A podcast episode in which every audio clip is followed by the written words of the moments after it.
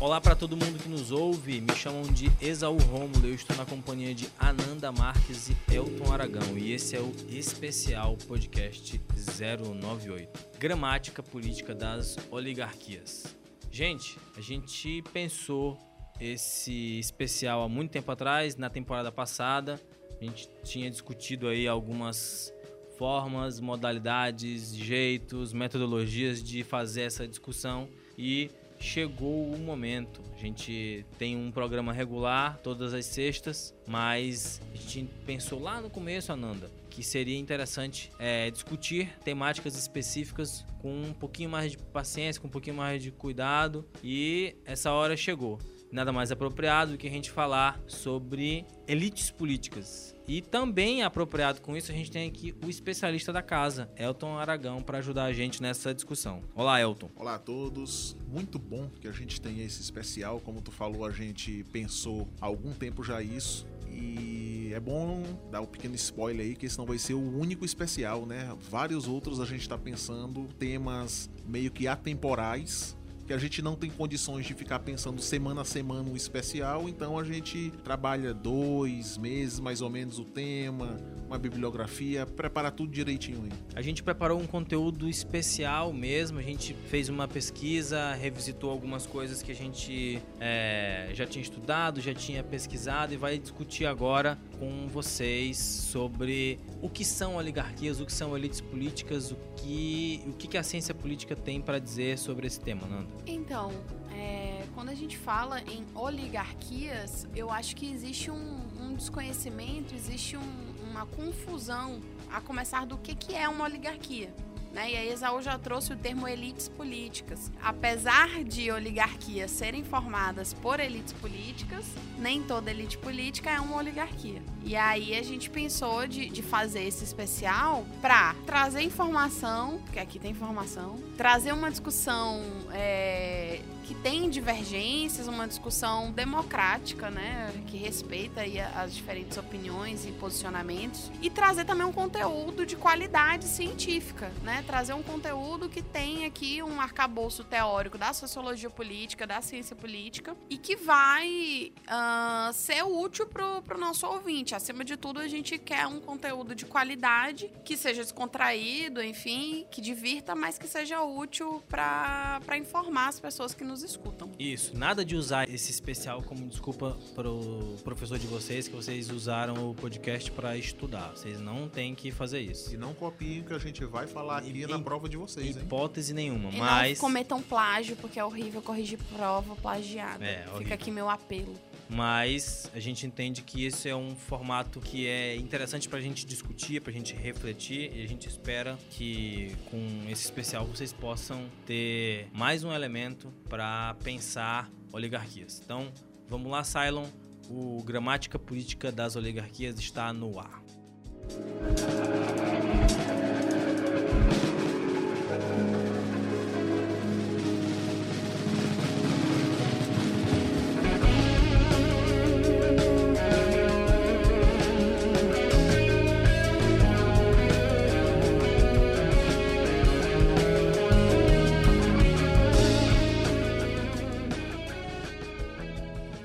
Então, gente, no primeiro bloco aqui, nessa primeira rodada de discussões, a gente vai conceituar um pouquinho o que, que significa oligarquia, o que, que significam grupos de elites, para a gente começar a entender e começar esse debate. O texto do cientista político Cláudio Gonçalves Couto traz algumas definições importantes sobre oligarquia que eu queria começar a discutir com vocês. Ele traz aqui três noções mais comuns utilizadas para entender a oligarquia nas ciências sociais. A primeira entende a oligarquia como termo para designar grupos políticos tradicionais que dominam determinadas regiões ou, por derivação, seu governo. Uma segunda noção de entender a oligarquia como termo tomado na sua acepção clássica, platônica e aristotélica, de governo dos ricos, ou por derivação, como grupo dos ricos. E uma terceira noção mais comum de entender a oligarquia como um grupo minoritário,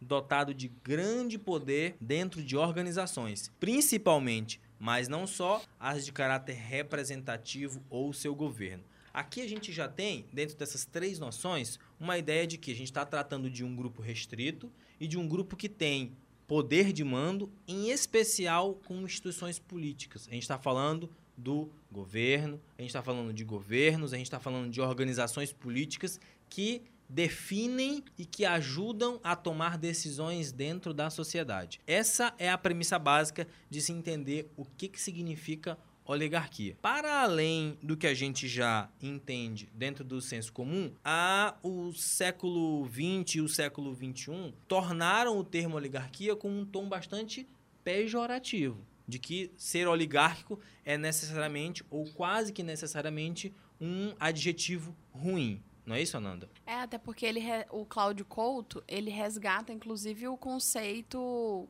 da política clássica, né? Que seria um governo de poucos ou dos ricos, enfim, que quando Platão e o Aristóteles estão se principalmente o Platão, né, quando eles estão se referindo a, a, a esse grupo, não é no sentido negativo porque, inclusive, o, o, Platão, dentro do que se considerava democracia então, ele é antidemocrático, Sim. digamos assim. Porque ele defende que o governo deve ser gerido pelos melhores. E a democracia, ela partia do pressuposto que todos os cidadãos da polis, né, cidadãos num conceito bem excludente do que, que era cidadania, estavam aptos a participar, de modo, enfim, a, a, através de rodízio, eleição, sorteio. sorteio, o que fosse. E o Platão critica isso. Por isso que o Platão ele tem um cunho aristocrático, numa perspectiva não de aristocracia de monarquia, mas de aristocracia de os melhores. O termo oligarquia ficou negativo nos últimos 150 anos. Né? É quando a gente tem a institucionalização dos partidos políticos, a profissionalização da política, quando a gente tem a consolidação da democracia de massas no século XX, por exemplo, é que a, a oligarquia vai ser vista como algo negativo. De que, olha, a tomada de decisão, ela deve. Ela pode até ser feita por um grupo minoritário, mas esse grupo minoritário tem que ser eleito. E aí é que a gente tem uma discussão desses dois conceitos que inicialmente eram, inclusive, no seu significado, eram opostos. E como é que a gente conseguiu transformar a democracia em algo que abarca a oligarquia? Está para além dela. Ah, por exemplo, a democracia brasileira, ela abarca em si oligarquias regionais. E por quê? Porque essas oligarquias regionais no Brasil, elas existem desde antes da democracia. Elas a gente tem uma história. Um poder no Brasil. Exatamente, a gente tem uma história e, inclusive, quero falar sobre isso depois. Aragão, o termo oligarquia, quando eu penso ele assim, a palavra solta, oligarquia, talvez seja uma das coisas mais fascinantes da, da política brasileira. Por que, que eu chamo de fascinante? Porque é um conceito extremamente complexo e que a gente acabou banalizando de uma forma tão vil que a gente acabou entrando na questão da lógica da etiquetagem. Tal como a gente, por exemplo, aqui no Maranhão usa, algumas pessoas, no caso, o comunismo, o, o sarneizismo, esses ismos a gente acabou usando esses conceitos para criticar o outro lado político que a gente não apoia e tal, e a gente pegou. Um dos primeiros termos foi esse da oligarquia. Eu queria puxar o termo clássico no Brasil, que é quem começa a puxar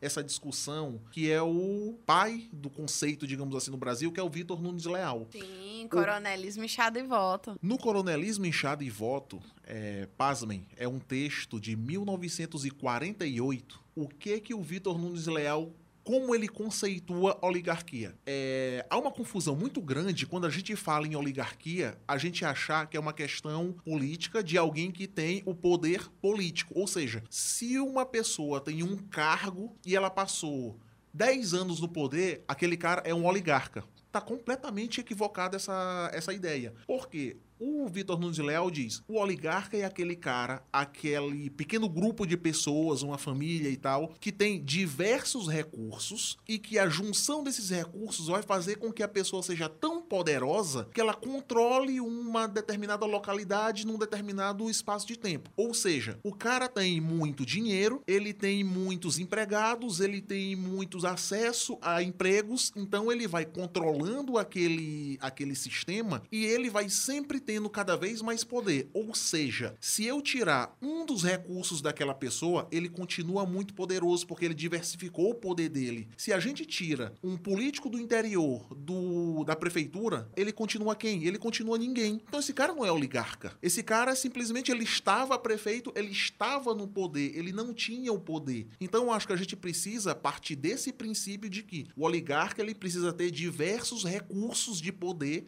na mão dele. E acho também que vale a pena comentar é, o que, que é poder. É preciso se entender que, numa definição clássica de teoria política, poder é a capacidade de influenciar outro para que ele faça aquilo que você deseja. Poder é quando você consegue que alguém faça algo que você quer. Então, o poder, na teoria clássica, ele vai, quando se começa a, a discutir o que, que é o poder político, o que, que é o poder patriarcal, o que, que é o poder militar, é qual é a origem de cada um desses tipos de poder e como é que eles se relacionam. Então, a gente vai entender que quando minha mãe diz assim, não faça, e eu obedeço, eu obedeço por quê? Porque eu sei que ela é minha mãe, ela tem autoridade sobre mim. E eu só tomo esse comportamento porque ela existe. Eu não faria caso ela não existisse. Exatamente. Um autor que eu vou citar agora e provavelmente vou citar um pouco mais tarde, que eu,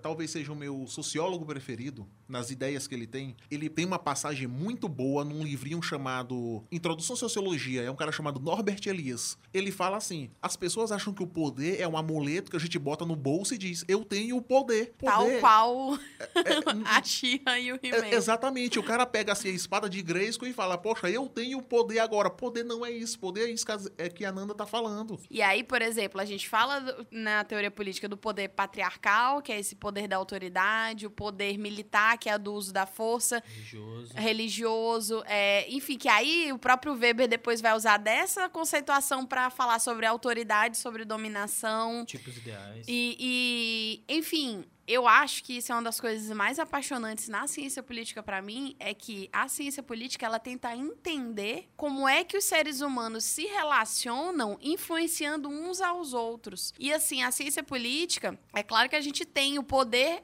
da força física, né? E o Estado é a materialização do, do acúmulo, da, de você juntar várias forças físicas e colocar em uma máquina só, esse é o Estado. Mas, quando a gente pensa nisso, a ciência política é apaixonante, porque ela tenta destrinchar essas relações. E só mais uma coisa, pelo menos da minha parte com relação a poder, a gente acha que poder uma pessoa tem e a outra não tem. Todo mundo tem poder na sociedade. Uns têm mais, outros têm menos. Aquela pessoa que acha, não, porque eu sou o fraquinho na situação e o prefeito manda. Não. Você ainda não entendeu o que é, na verdade, o conceito de poder, as relações de poder na sociedade. Gente, para nos ajudar nessa discussão, nós convidamos um colaborador cativo do podcast 098, que é o Paulo Franz, que é mestre em ciência política pela Universidade Federal do Paraná, editor da revista de Sociologia e Política e também pesquisador do Observatório de Elites Políticas e Sociais do Brasil. A gente perguntou para ele qual é essa definição de elites que ele poderia trazer para a gente. Bom, olá Isaú, olá Nando, olá ouvintes. Um prazer estar aqui gravando para vocês um podcast. Bom, é, a definição de elites não, não é uma definição inequívoca ao longo da literatura da ciência política. Né? O, o, termo elite, o conceito elite, ele é, ele é alvo de debate, né? ele é alvo de, de umas doutrinas, de uma linhagem de, de estudos sobre como a gente poderia definir melhor o termo elite. Né? Uh, poderíamos ficar, por exemplo, com a definição de Wright Mills, que na, na sua obra clássica, Elite do Poder, uh, o autor afirma que elite são aqueles que ocupam as posições estratégicas de comando da estrutura social. Né? Uh, o Wright Mills defende isso justamente porque ele assume uma metodologia posicional, né? o que a gente chama de método posicional. Como que eu analiso elite segundo essa metodologia? Eu analiso, sobretudo, quem ocupa as posições oficiais de poder, né? Quem está nas cúpulas de comando é, em uma dada sociedade, né? Mas existe também outras metodologias de análise de elites, né? Existe o método decisional que não assume por si só que quem ocupa as posições são aqueles que tomam as decisões, né? A ideia de que existem maior influência de outros grupos que não estejam necessariamente ocupando aquelas posições de comando. Né? Então, você analisa a primeira decisão e para você daí tomar a, chegar à conclusão de quem influenciou naquela naquela determinada decisão. Esse seria o método decisional, né? E não o método posicional. Nós teríamos também outro método que seria o método reputacional, que daí consiste basicamente numa metodologia simples. Você seleciona uma série de grupos, é, uma série de atores que você considera atores chaves em um uma dada instituição, em um dado locus de poder, e daí você pede para essas pessoas que você selecionou apontarem, por sua vez, quais são as pessoas que eles acham que têm mais uh, poder de decisão, poder de influência naquela dada instituição ou local. Né? Esse seria o método reputacional. Os atores com maior reputação, que seriam os mais indicados de, neste seleto grupo, seriam as elites no, neste determinado local, neste determinado espaço, nesse, nesse determinado tempo. Né? Então, basicamente, é, é isso que a gente poderia definir como elite. Então, gente, a gente tem aí agora uma questão. Qual é a diferença, Ananda, de elite para oligarquia? Podcast 098 quer saber.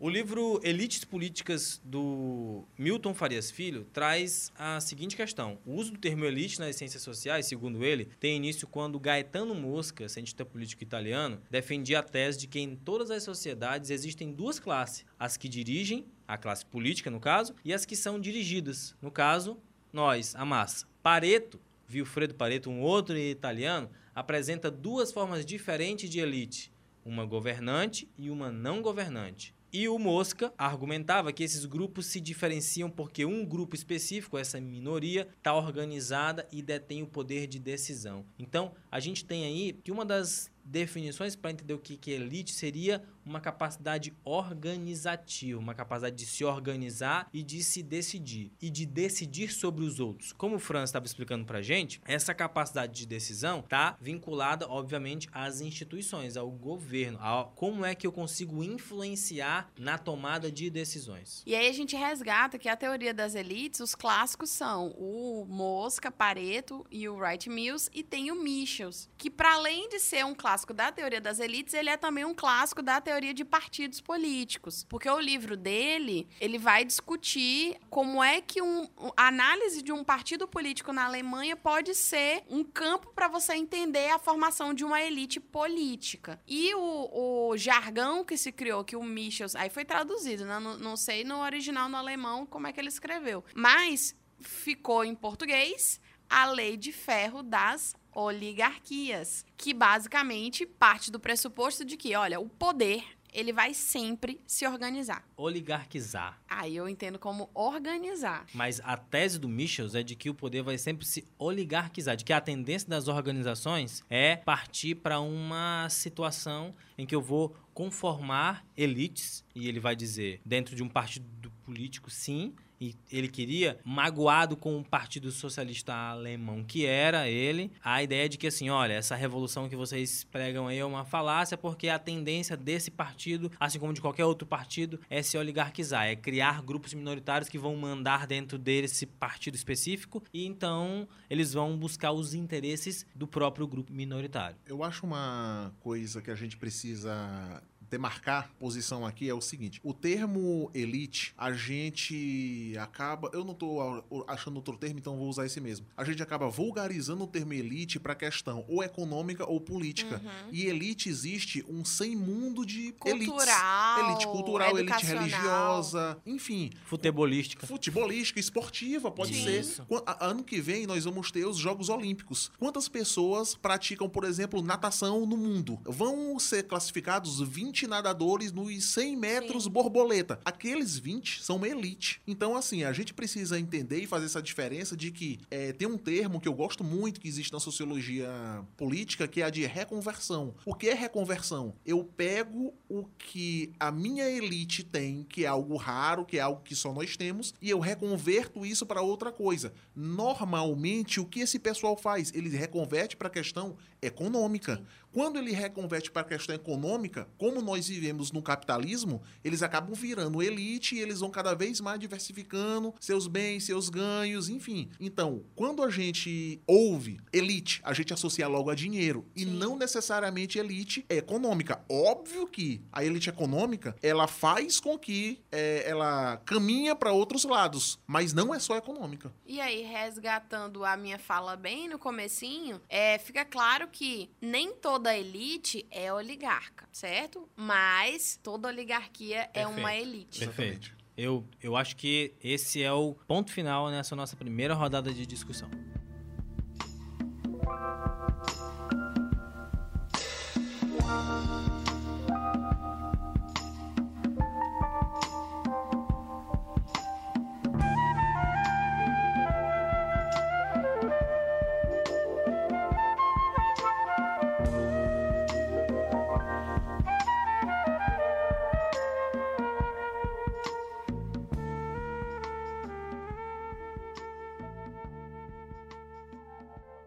Pessoal, no bloco anterior a gente estava discutindo um pouquinho sobre essa definição, sobre esses conceitos de elite, de oligarquia, mas na prática, olhando para o nosso país, que é gigantesco, que é imenso, que é continental, como é que essa formação, como é que a nossa formação enquanto sociedade nacional foi acomodando esses interesses. Eu queria que a gente voltasse um pouquinho no tempo para fazer essa discussão lá para 1860, no século XIX. A gente estava no segundo reinado, Dom Pedro II, e a gente teve aí, ah, especificamente em 1860, a criação de assembleias regionais. Esse ponto para mim, essa estratégia política de manutenção do império pelo Dom Pedro II foi, no meu, no meu entendimento, quero ouvir vocês, estratégica, porque manteve o nosso território unificado, né? Mas ali a gente teve um ponto que ajudou a amarrar toda a política nacional e isso, inclusive, nos afeta até hoje. Do que, que eu estou falando? A gente está falando de um país eminentemente agrário,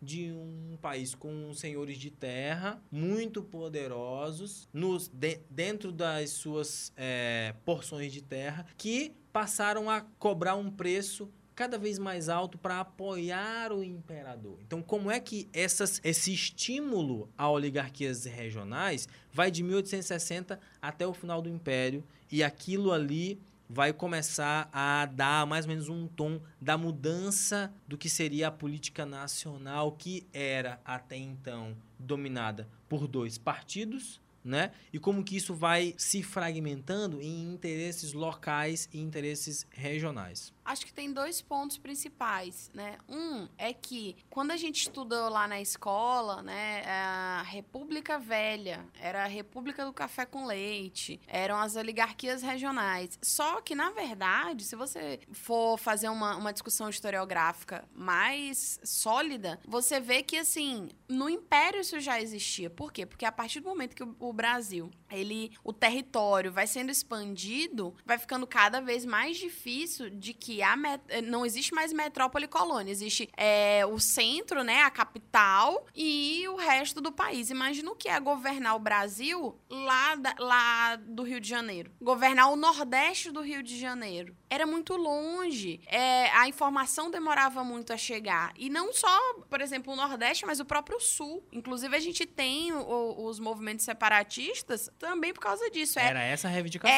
é, é esse o ponto. É, é um, um centro, é um poder central que está muito distante. Quando a gente estuda, por exemplo, as revoltas, enfim, grande parte da fundamentação das revoltas que aconteceram nesse período era o não reconhecimento do poder do Estado, do, do monarca, como um poder de fato, como uma autoridade. Então, o, o Dom Pedro II, ele deixou para o Brasil esse território gigantesco, mas que foi conquistado com um custo. O preço foi O alto. preço foi muito preço foi alto. alto. E aí a gente vai ter a conformação dessas oligarquias regionais a partir do momento que esse país precisa se manter unificado. E o custo é exatamente esse: é de como é que ele negociou ao longo dos gabinetes com esses poderes regionalizados. E aí, na República Velha, é quando isso fica institucionalizado, digamos assim, porque surgem e se consolidam os partidos regionais. Os partidos brasileiros, eles só vão ser nacionalizados na primeira experiência democrática, né, que é de 45 até 64. 64, 45, 46, 64. Então, antes disso, os nossos partidos eram regi regionais. Era Partido Paulista, Mineiro. É, no Sul, a gente ia ter também um, um, partido específico. E assim como a gente conforma esses partidos regionais, a gente tem os nomes, os oligarcas, que são os líderes desses, Que é- desses grupos Que políticos. é como o Aragão falou no primeiro bloco, é a ideia do coronel, né? É a ideia do cara que manda ali na cidade dele. Quando a gente faz essa discussão, como a gente estava conversando no primeiro bloco, a gente tende a banalizar algumas coisas, a gente não entende a profundidade daquelas coisas que a gente está falando. Como a gente está discutindo agora, o preço que foi pago para o Brasil ser o tal gigante por natureza foi muito alto. A gente tinha diversas revoltas no Brasil, em Pernambuco, Maranhão, Pará, Rio Grande do Sul,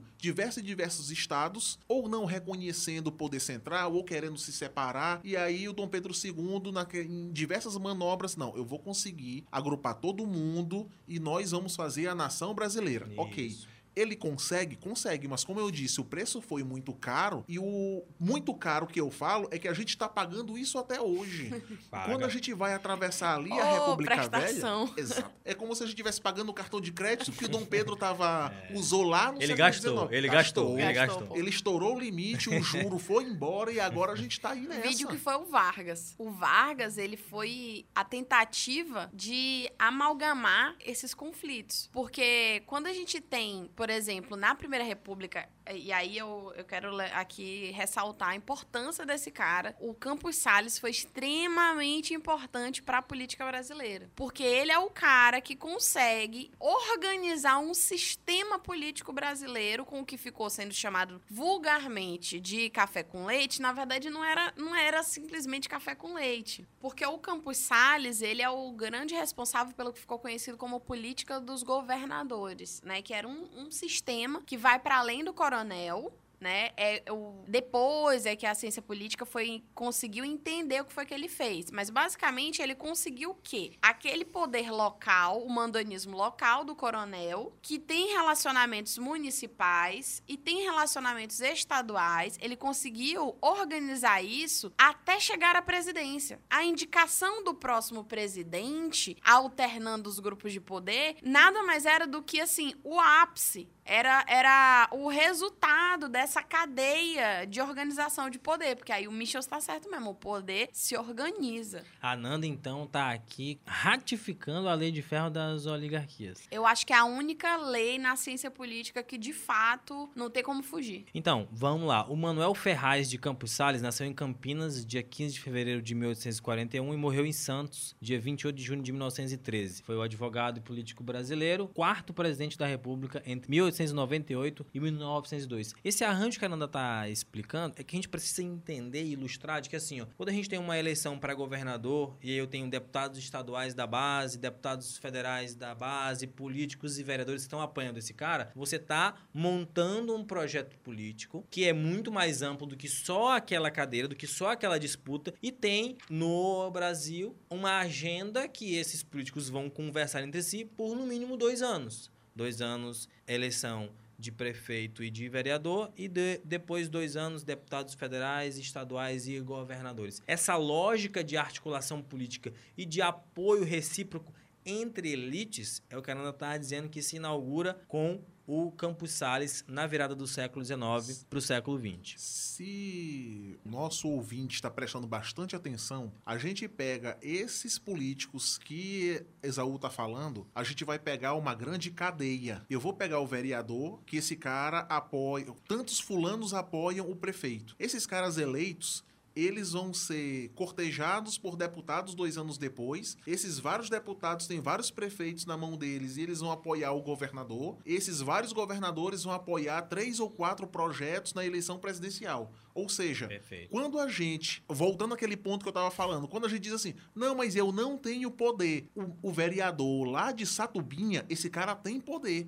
Ele não imagina o tamanho do poder que ele tem. Porque, na teoria, é, em última análise, o vereador é aquele cara que tá em contato direto com o povão. É a primeira pancada é a dele. Exatamente. Então, assim, se o presidente tem um poder que ele tem, esse poder vem de algum lugar. Mas aí, o acréscimo que eu quero fazer, quando a gente está falando de oligarquias e de manutenção delas, esse jogo de apoio entre o vereador, o deputado e essas pessoas que vão se apoiando reciprocamente, você já está falando do filho do cara, do neto do cara, do bisneto do cara, desse pessoal, como a gente comentou no primeiro bloco e que o Paulo Franz falou, são pessoas que estudaram juntas, foram pro clube juntas, fazer natação juntas, fizeram intercâmbio juntas, fizeram faculdade juntas, foram para praia juntas e mantém um círculo social em que esses valores estão extremamente próximos e elas com, e conseguem conversar entre si para além do espectro político. O Wright Mills ele foi fantástico, né? Porque ele conseguiu, inclusive, é, falar bem antes da própria noção do que, que é capital para além do capital econômico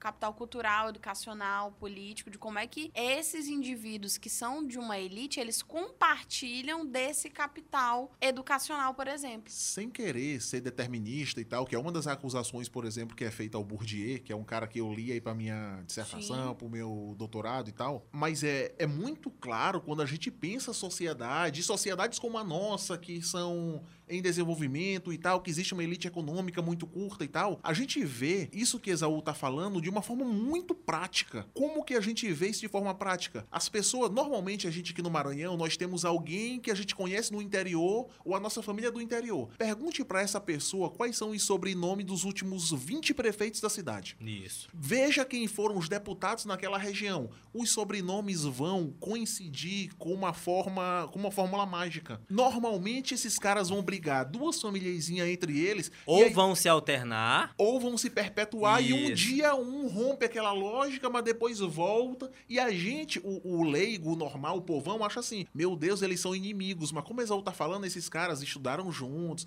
eles hum. foram fazer intercâmbio na Irlanda juntos. Aí, assim, por acaso, um casal se apaixona, aí as pessoas falam assim: gente, mas foi o amor pessoal. O amor existe entre pessoas que se conhecem. A democracia, ela é a, a melhor coisa que a gente inventou até agora mas ela não é perfeita. Que os anarquistas não te ouçam.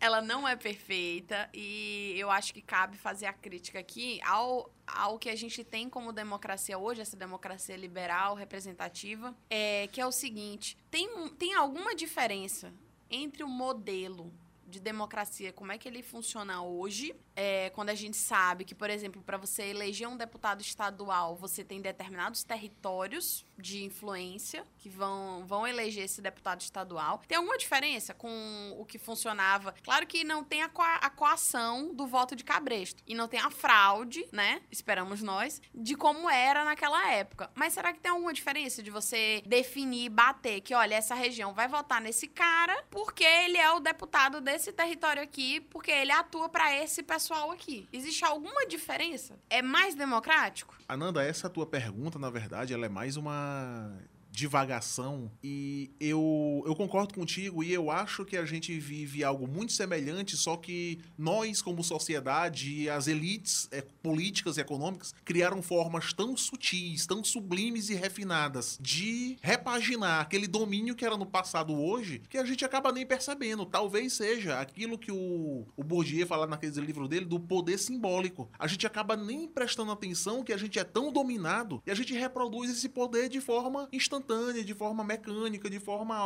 é, automática. A gente conversou com o Luiz Domingos Costa, que é professor da PUC do Paraná e da Uninter, e também pesquisador do Observatório de Elites Políticas e Sociais do Brasil, da Universidade Federal do Paraná. A gente perguntou para ele essa relação né, sobre democracia, sobre a qualidade da democracia e a existência de elites, de grupos oligárquicos no Brasil. Olá, pessoal. Olá a todos. Olá, Nanda. Olá, Essaú. Uh, bom, quanto à relação entre elites e oligarquias no Brasil. Em geral, se a gente procura uma defini as definições das duas coisas, elas são muito próximas né, no dicionário ou mesmo em alguns autores. A ideia de que existe uma minoria que comanda ah, os recursos de poder de uma dada comunidade, que detém esses recursos. É, a, desde a da tradição de surgimento dos estudos de elites, no final do século XIX e começo do século XX, a ideia de que a política, qualquer política, mesmo a política democrática, ela é co controlada por uma minoria, a, caminha muito na direção daquilo que a, a tradição grega falava que era uma oligarquia, né? Então essa ideia de elite, de oligarquia, elas estão próximas nessa tradição de pensamento. Em geral, são quase que intercambiáveis. Né? A ideia de que uma comunidade é governada por uma minoria ou por uma oligarquia. Ah, entretanto, no Brasil, essas coisas adquiriram significados analíticos diferentes. Em geral, os estudos sobre oligarquias e, e governo local é, apontam para a relação entre posse do poder e, e uma certa pertencimento, um certo pertencimento a determinados clãs e a famílias políticas, ou as lutas entre essas famílias no estado X ou numa cidade Y. Então, em geral, oligarquias no Brasil ficou um termo conectado aos estudos históricos sobre poder na, na, no Império, na República Velha. Ao passo que os estudos de elites, e o termo elite, portanto, ficou consagrado pela tradição que se preocupa em estudar grandes fatias da política nacional, como a Câmara dos Deputados, o Senado, ou os governadores, ou os ministros de Estado de todo o país, e não de uma região. Essa essa separação é, acabou acontecendo de uma forma, por assim dizer, quase que é, não foi, não creio que seja um grande, uma grande, não, não, havia uma intencionalidade por parte dos pesquisadores, mas o fato é que acontece isso. Mas na prática nada impede que um estudo de elite se dedique a estudar as oligarquias. O fato é que existem diferenças metodológicas importantes. Normalmente quem estuda as oligarquias está preocupado com a dinâmica micro e com as relações de poder numa dada comunidade específica no Brasil. E quem estuda elites normalmente está preocupado com uma, um retrato de um grupo maior, um retrato coletivo de um grupo maior, em geral, é, em geral não, não focando em política local ou política municipal nem estadual. Eu acho que daí existe sim uma lacuna dessa articulação. Por um lado, os estudos de elites eles não se colocam muito bem, as, em, em muitos casos, eles, eles fazem esses retratos dos, dos parlamentares brasileiros e não exploram devidamente a sua vinculação local, as suas bases de poder. E, por, por outro lado, os estudos de oligarquias regionais ou estaduais ou municipais é, tendem a fazer um estudo é, descritivo daquele local como se aquele local fosse um caso excepcional ou um caso, eh, ou por outro lado, um caso que replica uma lógica local de muitos estados e como se todos os estados tivessem o mesmo tipo de oligarquia, com o mesmo tipo de fechamento. Então eu acho que o impasse a ser superado é esse, de tentar encontrar dinâmicas locais uh, que são mais ou menos oligárquicas é, e como isso se, se reflete na composição da política nacional. Então eu acho que é preciso avançar um pouco nessa, nessa, nessa, nesse impasse entre os estudos locais, de elites locais oligarquias locais e os estudos nacionais. Então, um dos aspectos importantes aí, que dentre os vários que o Luiz Domingos apresenta, é essa ideia de circulação de elites, né? De como que essas elites elas vão se perpetuando, que é o que a gente está comentando aqui. A ideia do cara que é filho ou é neto de um fulano que mandou na cidade, ou mandou no estado, ou mandou mesmo num território específico, e de que como que essas influências vão, de maneira hereditária, se perpetuando através dessas gerações. Eu queria que a gente discutisse no terceiro bloco quais são essas estratégias e olhando especificamente para o estado do Maranhão, Nando.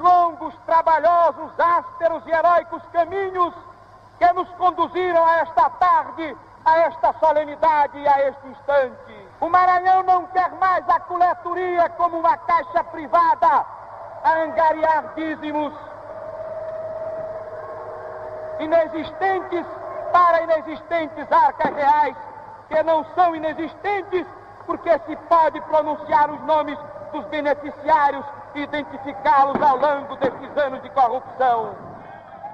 José Sarney de Araújo Costa nasceu em Pinheiro, 24 de abril de 1930. Foi o 20 vice-presidente e o 31º presidente do Brasil. Em 31 de janeiro de 1966, foi empossado pelo governo militar como governador do Maranhão. Nesse último bloco do especial Gramática Política das Oligarquias, a gente vai discutir um pouquinho sobre a oligarquia Sarney, que no Maranhão durou algumas grandes e boas décadas. Duas grandes e boas décadas, eu acho que foi uma boa definição, porque quando a gente começa a pensar o tamanho e no espaço-tempo do poder do Sarney é uma coisa assim que a gente provavelmente não vai achar nada no Brasil. Alguém que dominou um, uma, um estado da federação por tanto tempo. Aí a gente vai fazer um pequeno, eu vou fazer um pequeno resgate histórico de como que esse cara, esse Sarney, ele conseguiu esse poder todo. Normalmente, quando a gente estuda a oligarquia Sarney, a gente já dá ele como dado como poder lá em 31 de janeiro de 1966. Meio que a gente não entende como que ele chegou lá. Quem era o adversário dele? O adversário de Sarney na eleição de 65 foi Renato Acha, que tinha um apoio de Vitorino Freire. Vitorino Freire dominou politicamente o Maranhão por 20 anos. Ele chega aqui durante a intervenção do Paulo Ramos, a intervenção do, do Vargas, e aí eh, o Sarney entra na política através do próprio Vitorino Freire. Para quem não sabe, o pai do Sarney foi juiz, desembargador, hoje tem o nome do Tribunal de Justiça do Maranhão. É, e aí o Sarney entra na política. Quando ele entra e vira governador, ele passa quatro anos, mantém, depois vira senador, e aí ele mantém laços com a política nacional até chegar a ser é, vice-presidente. Com a morte do Tancredo e tal, ele assume o cargo de presidente. E aí, na minha visão, ah, só recapitulando um ponto bem importante, como é que o Sarney consegue o poder lá no, aqui no Maranhão em 66? Existe um texto que é muito lido na história sobre um negócio chamado estratégia periférica, o do Wagner Cabral. O que é estratégia periférica? Os militares tomam o poder no Brasil em 64. Eles queriam destronar os coronéis pelos vários estados, que normalmente eram pessoas é, com poder fincado, com o poder totalmente estruturado. O que, que os militares queriam? Tirar esses coronéis e colocar pessoas de sua confiança. Aí entra o Sarney.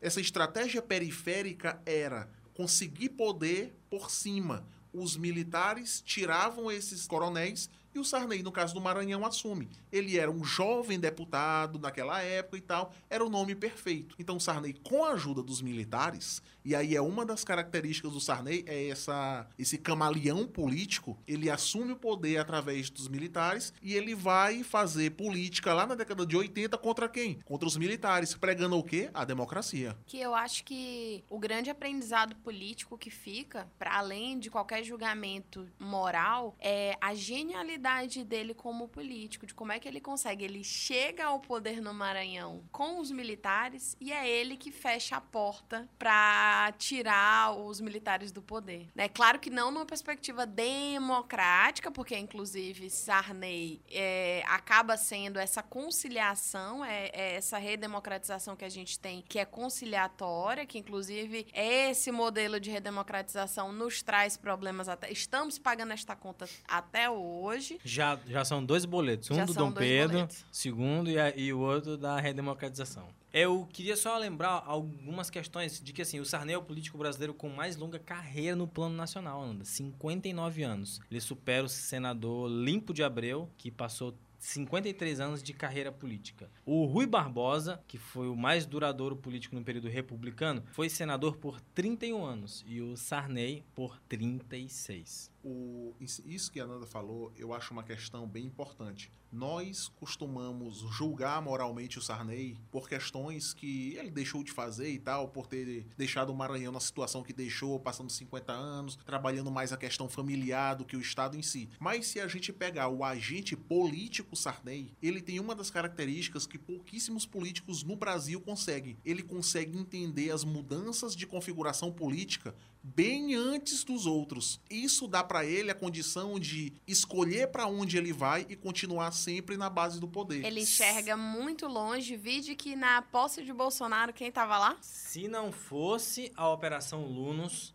eu diria que o Sarney teria o gabarito de antecipação política. Acho que ali foi a único, o único episódio em que costuraram por fora dele. E ali foi aquela questão. O PSDB achou que não ia ter a cabeça de chapa, a Rosiana estava subindo demais e aí meteram um caso Lunos ali, né? Gente, nem todo mundo sabe do que se trata, mas o caso Lunos. Vamos lá, o podcast 098 quer saber, beleza? Podcast 098 quer saber. Em abril de 2002, a Polícia Federal deflagrou operação na sede da empresa Lunos Participações, da qual o marido de Rosana Sarney, Jorge Murat, era sócio. No local foram apreendidos caixas de documentos e 1 milhão e 300 mil reais em espécie, Ananda. Já pensou? O valor não declarado. A foto com os maços de dinheiro sobre a mesa do escritório de Murat foi publicada nos principais jornais do país e na TV. O escândalo atingiu a imagem de Rosiana, que apresentou pelo menos seis versões diferentes para a origem do dinheiro. Ela alcançava bons números nas pesquisas eleitorais, mas, devido à repercussão negativa, abriu mão da candidatura da presidência 41 dias após a operação. Murat informou que metade do montante pertencia ao ex-sócio Luiz Carlos Cantanhede Fernandes. Eu queria deixar aqui a recomendação para os ouvintes do podcast 098 lerem o discurso. Aí é uma indicação da amiga Luzenice Macedo. Lerem o discurso do Sarney no Senado Federal logo após o estouro da Operação Nunes. É uma obra de arte. É uma obra de arte do cara que durante tanto tempo se antecipou aos fatos, mas que nesse caso específico foi passado para trás. Rosiana ia bem, como vocês disseram, nas pesquisas da campanha eleitoral de 2002, que acabou com a vitória do Lula, mas a Operação Unos, de fato, jogou a candidatura da guerreira no ralo. Ela, ela teve que se contentar com o Senado. Teve que se é, foi um prêmio de consolação. É, exatamente. Bom, eu acho que tem um- uma questão aqui. É, eu não sou maranhense. Não é, Nanda? Não. Eita, pra aí. quem não sabe, eu sou do, Do outro lado- lado do rio. Eu sou do lado de lá do rio. É, sou piauiense. E eu tenho memórias, assim, de infância dessa imagem do Maranhão associada à família Sarney. Eu cresci no Piauí ouvindo falar do Maranhão como terra de Sarney. E aquela anedota que diz, né? O, o que, que é a pior coisa do Maranhão? É a família Sarney. E a melhor coisa do Maranhão é ser da família Sarney. Então, é, marca a história do Maranhão, do Brasil, e vejo que é possível analisar os movimentos políticos do Sarney, de como é que ele conseguiu se manter no poder por tanto tempo. Ele tem essa habilidade de enxergar longe, ver para onde que o barco tá indo e se movimentar, mas também é necessário fazer aqui a reflexão de qual é a herança que ele deixa para o Maranhão. E a herança que ele deixa para o Maranhão, quando você tem por décadas um grupo no poder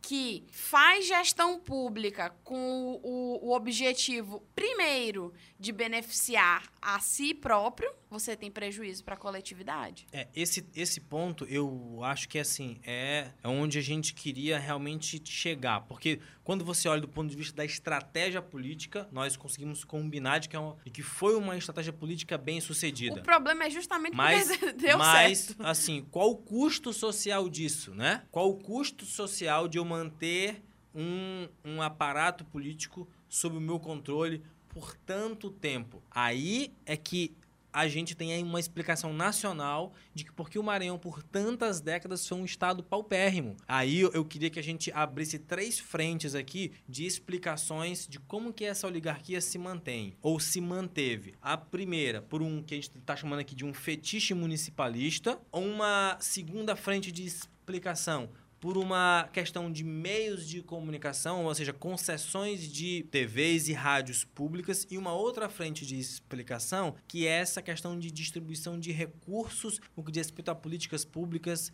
com pastas prioritárias como educação e como saúde. O ponto um que Exaú traz, né, que é o que ele está chamando de fetiche pela, pelo município, pela municipalização, isso data da colônia. Né? O modelo de colonização português, ele tem na Câmara Municipal um instrumento de domínio da metrópole sobre a colônia, né? Então, é, quando a gente vai tentar, quando a gente compara, por exemplo, a colonização portuguesa e espanhola, a, a espanhola não tem essa, essa conformação. E aí, quem já deve ter visto algum prédio de Câmara Municipal antigo colonial, tem embaixo a cadeia e em cima o espaço que era a Câmara, porque era, era a forma de organizar a vida local né, na, na colônia. E existe uma discussão historiográfica de como é que esse modelo ele conseguiu que a metrópole tivesse um controle, porque quem controla a Câmara Municipal é o colono, é o cidadão de bem do período, né? Os homens bons daquele. É o que tem a boa reputação dentro, da, dentro do município. E aí que tá. Existem países na América Latina que não tem essa, essa configuração de município. A ideia do município como ente federativo no Pacto Federativo Brasileiro, ela tem um porquê histórico. E no caso da oligarquia Sarney no Maranhão, mas também de outras oligarquias regionais no Brasil, ela tem uma utilidade. Porque o município, ele é uma fração de território e que cada vez que você precisar se alargar, que você precisar expandir o seu poder, você inventa um município. Ou você controla mais um município. E não é à toa que o Maranhão, nos anos 90, teve uma, uma, enfim, algumas levas de criação de municípios. Isso tem um porquê. E aí, quando você pega, por exemplo, a lista de municípios de menor IDH do estado do Maranhão e a data de aniversário deles, você vai ver uma coisa interessante. Tem uma coincidência, não é, não? Uma pequena coincidência. Por que, que os municípios mais pobres, é, com os piores indicadores, são os mais jovens? Porque são municípios pequenos pequenos que foram criados com o intuito de redistribuição do poder político. E o curioso é que esses municípios foram criados com, com o discurso de que o município anterior era muito grande, difícil de Isso. administrar e ia melhorar a administração pública. Quando, quando a gente vê, Ananda, você, a princípio, parece ser um cálculo meio estúpido, de que assim, se eu tenho apoio político, quanto mais eu distribuir, quanto mais eu fragmentar, mais difícil vai ser de negociar. Só que não. A ideia é, eu estou expandindo uma estrutura burocrática, prefeitura e câmara municipal, numa população pequena que vai ser extremamente fiel àquele grupo político que conseguiu emancipá-la, né? E eu tô ali emancipando aquele, aquele aquele território com a promessa que a gente vai falar daqui a pouco de uma educação, de uma saúde, de recursos que nunca vão chegar. É aquela frase que eu não sei de quem é, Dividir para dominar. Dividir para dominar. Alguém disse isso aí, quem. Quem foi, não sei. Quem foi, Aragão. Não sei. Isso que a Nanda tá falando é, vai de encontro ao que a gente estava falando nos blocos anteriores sobre as disputas políticas. E aí eu vou citar um termo aqui, falar rapidamente dele, que é uma disputa chamada intra-oligárquica, ou seja, dentro da própria oligarquia. Muitos municípios são criados é, no Brasil quando o poder está muito concentrado, tem muita gente querendo usufruir daquele poder, e aí chega num ponto que não tem mais para onde ir e aí precisa se criar uma alternativa. Normalmente aqueles povoados maiores viram município e assim sucessivamente. Entrando no segundo ponto do, do que Esaú falou anteriormente, eu vou me ater aos meios de comunicação e aí eu acho que a família Sarney ela teve o, e o José Sarney ele teve uma sacada genial. Quando ele vira presidente, ele assume o controle da distribuição de meios de comunicação no Brasil, concessões de radiodifusão. É democratização, né? Exatamente. Só para quem não sabe ter ideia, duas pessoas no Brasil na década de 80, ou seja, quando Sarney era presidente, poderiam dar um meio de comunicação para alguém. Era o presidente ou o ministro das comunicações. O presidente era Sarney, o ministro das comunicações era Antônio Carlos Magalhães. Então, no governo Sarney, foi o, o governo que mais deu meios de comunicação na história do Brasil. O segundo foi Fernando Henrique, mas isso é papo para outro especial. É, por que, que essa questão é importante a meu ver? A Sarney tinha apoios políticos de diversos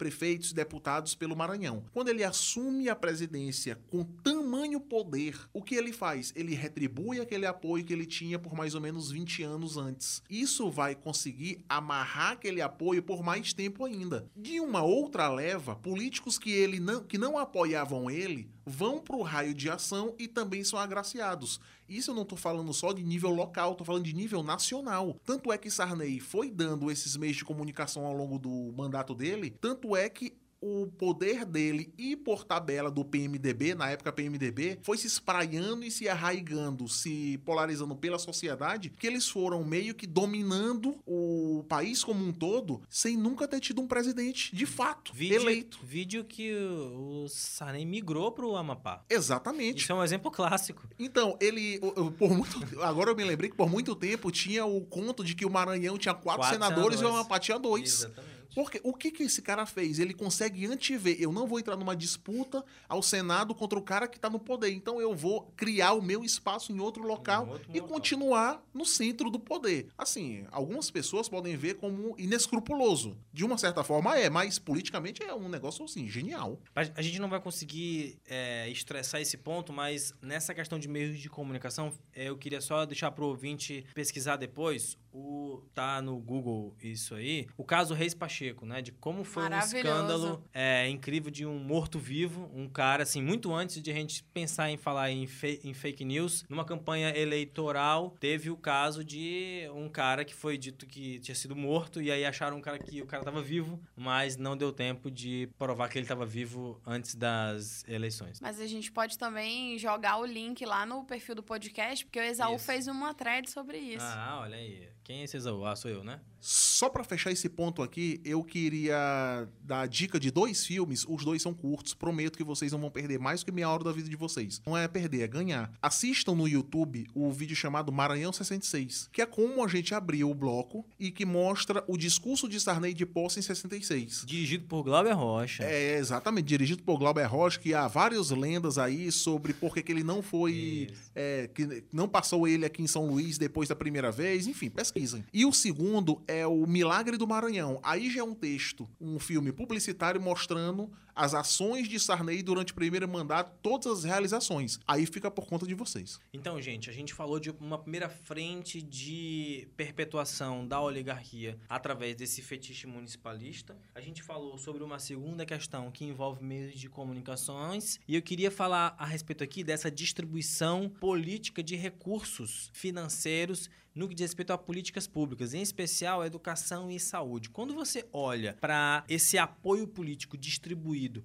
em municípios recém-criados, você vende uma ideia de autonomia, você vende a ideia de que o município é autossustentável. Só que dentro do sistema político brasileiro, dentro do federalismo brasileiro, o município vive de repasse de recursos. Então, grande parte dos custos que o município tem é com folha, é com pessoal. Você vai pagar o seu funcionalismo, onde entra recursos para se investir em asfalto, para você se investir numa unidade básica de saúde, para você se investir numa escola de qualidade. Então, você criou um município, você criou lá prefeito, 11 ou 9 vereadores, e aí você criou na população uma demanda por escola e por saúde. Como é então que eu vou manter aquele município vivo? Eu vou precisar continuar com o apoio do da oligarquia para que eles me repassem recursos do estado para que eu possa manter a escola funcionando e para que eu consiga manter o posto de saúde. O que a gente fez no Maranhão, isso é uma política extremamente criminosa. Do ponto de vista político, ela foi bem sucedida por vários anos, mas do ponto de vista social e de saúde pública, ela é criminosa por quê? Porque você vende uma ideia de saúde que não é praticada em nenhum outro lugar. Você vendeu para uma série de municípios e você usurpou a atribuição dos municípios que é cuidar de uma atenção básica. Do que, que eu estou falando? A ideia de você construir, por exemplo, 72 hospitais pequenos ao longo do território. Esses hospitais, alguns com obras superfaturadas, eles não são resolutivos. Porque a ideia de que todo município tem que ter um hospital é uma falácia. Como é e que eu um vou... hospital que tenha todos os serviços. Que tenha Isso todos não os faz serviços. o menor sentido. O SUS não funciona Em assim. nenhum outro lugar, em, em nenhum outro lugar do mundo isso faz sentido. Mas quando a gente olha para a estratégia política, você construiu um hospital dentro do mu- município e você amarrou aquele prefeito a ter que te apoiar, porque senão você não vai passar o recurso para ele. Então, essa lógica de perpetuação de apoio político, volto a dizer para ser repetitivo, ela foi efetiva, mas ela custou para a população mara- maranhense indicadores sociais desastrosos. Ela tem um ganho político e uma, um déficit social enorme. O custo é coletivo, né? O Exatamente. ganho é, é privado e o custo é coletivo. Porque quando você constrói uma lógica, um sistema político de troca de recursos políticos, eu não vou nem chamar só de recursos financeiros, que amarra as prefeituras, você está perpetuando, inclusive, uma política que não é pautada na cidadania. O acesso aos recursos públicos, seja saúde e educação, ele perpassa o seu posicionamento em relação ao poder local. Então você não é cidadão do município, você não é cidadão do- daquele estado, daquele país. Você é amigo de alguém ou não.